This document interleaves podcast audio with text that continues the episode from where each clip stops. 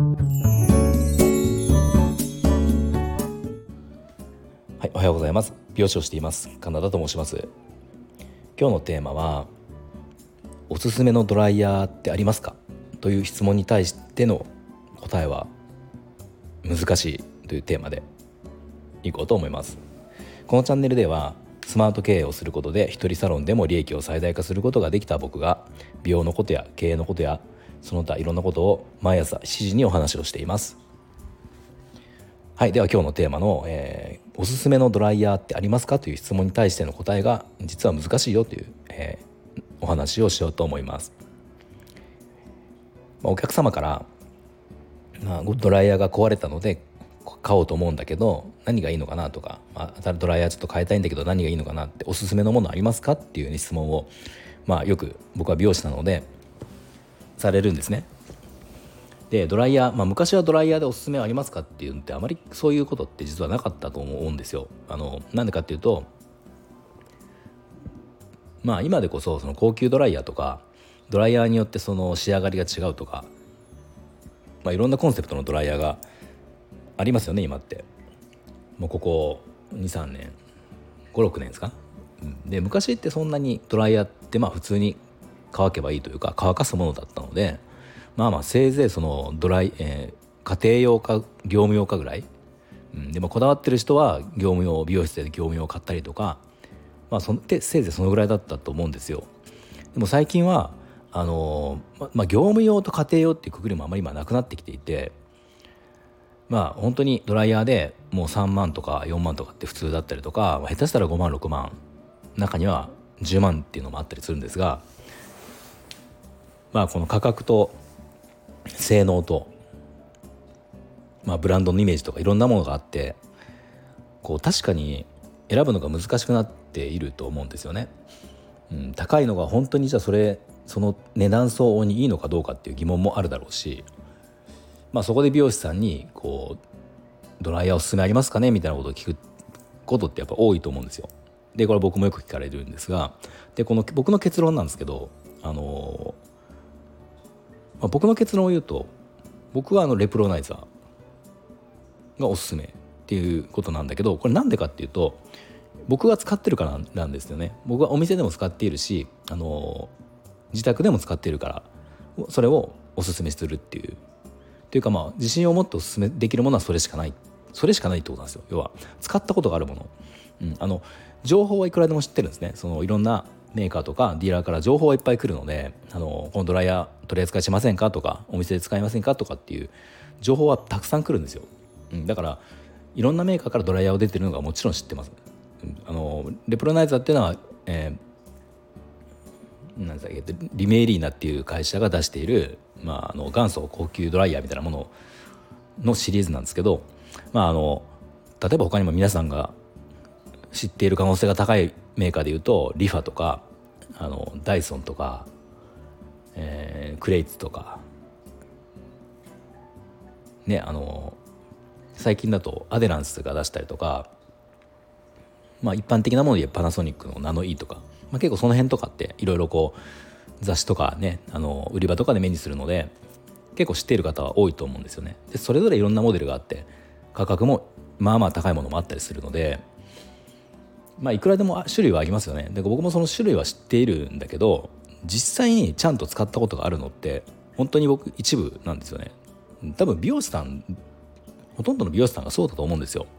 あのまあ中にドライヤーマニアみたいな人がいたりとかあの、まあ、そういうものをこう情報発信としてもうすごく力を入れている人なんかは実際にその情報発信用にドライヤーを購入して使ってるっていう方ももしかしたらいるかもしれないけど、まあ、それはかなり少数というか珍しいパターンで普通に美容室で仕事をしてる美容師さんだったらあの美容師で美容室で取り扱ってるというか、まあ、そこで実際に使ってるドライヤーぐらいしかあのしっかりと使ったことがあるっていうパターンないと思うんですよね。なんでそうすると美容師とはいえ実際に使ってよかったよっておすすめできるものってそれしかないんですよ。でこれが僕の場合だとレプロナイザーっていうことになるんですよね。まあ、レプロナイザーのシリーズに関しては僕はずっと歴代使ってきたので、まあ、その中でこのモデル価格とかあのお客様のその求めるものにことによってだったらこのぐらいのモデルがいいんじゃないですかっていうそのレプロナイザーの中では僕はすごく詳しく説明できるけどじゃあリファとかってどどうなんですかねとかって話はよくされるけど、まあ、リファ確かに僕も知っているけど何とも言えないんですよね結局は。うん、っていうのがあの真面目な答えですね。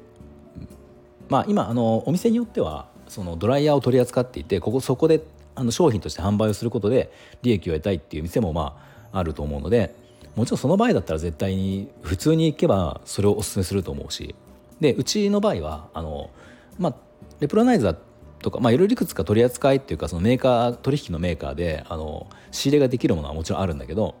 まあ、そんなに僕はそこでちょっと利益を得ようっていうのはあまりないっていうかこちらからこうぐいぐいドライヤーどうですかっていうのはもう今してないのであのお客様からこれが欲しいんだけど取ってくれますかって言われればあのできるものだったら全然取るし、まあ、そしたらその場合はある程度多少は僕のところの利益っていうのは発生するんだけど、うん、だからなんかそれを気を使ってお客様がせっかくならうちで買ってあげようっていう方もいるしまあ実際今はあのネットで購入が普通にできるのでその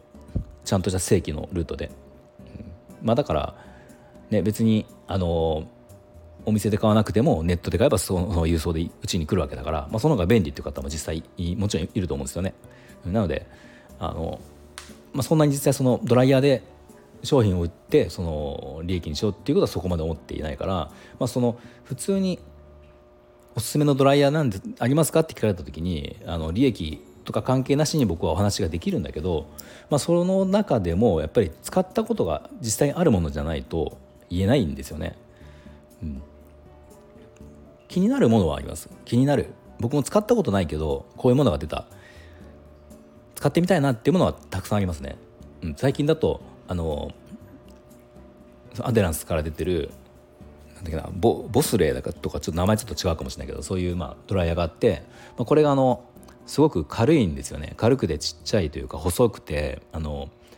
いやまあ今まであったようなその高いドライヤーずっしりと重たいドライヤーに比べるとすごくコンパクトで折りたたみもできるっていうことでちょうど今僕が使っているレプロナイザーのシリーズは全く折りたたみができないから実際自宅でも使ってるけどあの結構ね収納に困るんですよね。引き出しがギリギリだったりとかするんで、まあ、これもうちょっとちっちゃくなったらいいなとかいつも思っていたんで、まあ、その辺でそのネット折りたたみができるアデランスのドライヤーで風量も申し分ないっていうことなので、まあ、使ってないから分かんないですけどね。うん、気にはなるんですよ。僕もそれ使ってみたいなとは思うけど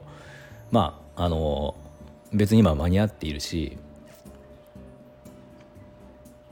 ね壊れまあ今のが壊れたらちょっとそっちに行ってみようかなっていうのはあるけど、まあ、その程度なんですよね。だから結局まあそんなに正直なんだろうなまあ美容師だから普通のまあお客様がドライヤーの情報を見るよりはあの詳しいところ見方は変わると思うけど、まあ、実際使ったことあるものしか自信を持っておすすめができないっていうのがあるので、まあ、そういう意味でなんかあのおすすめのドライヤーってありますか？の質問に対しての答えっていうのがなかなかこう難しいよっていうことです。まあ、かなり美容師さんによってドライヤーってすごく賛否分かれるんですよねその僕が使っているレプロナイザーっていうドライヤーも、まあ、あるというかまあそのそれを否定派の美容師さんからするとあんなものは詐欺だよっていう人も実際いるし、まあ、僕はその、まあ、詐欺かどうか詐欺というかその、ね、ぼったくりか分かんないけど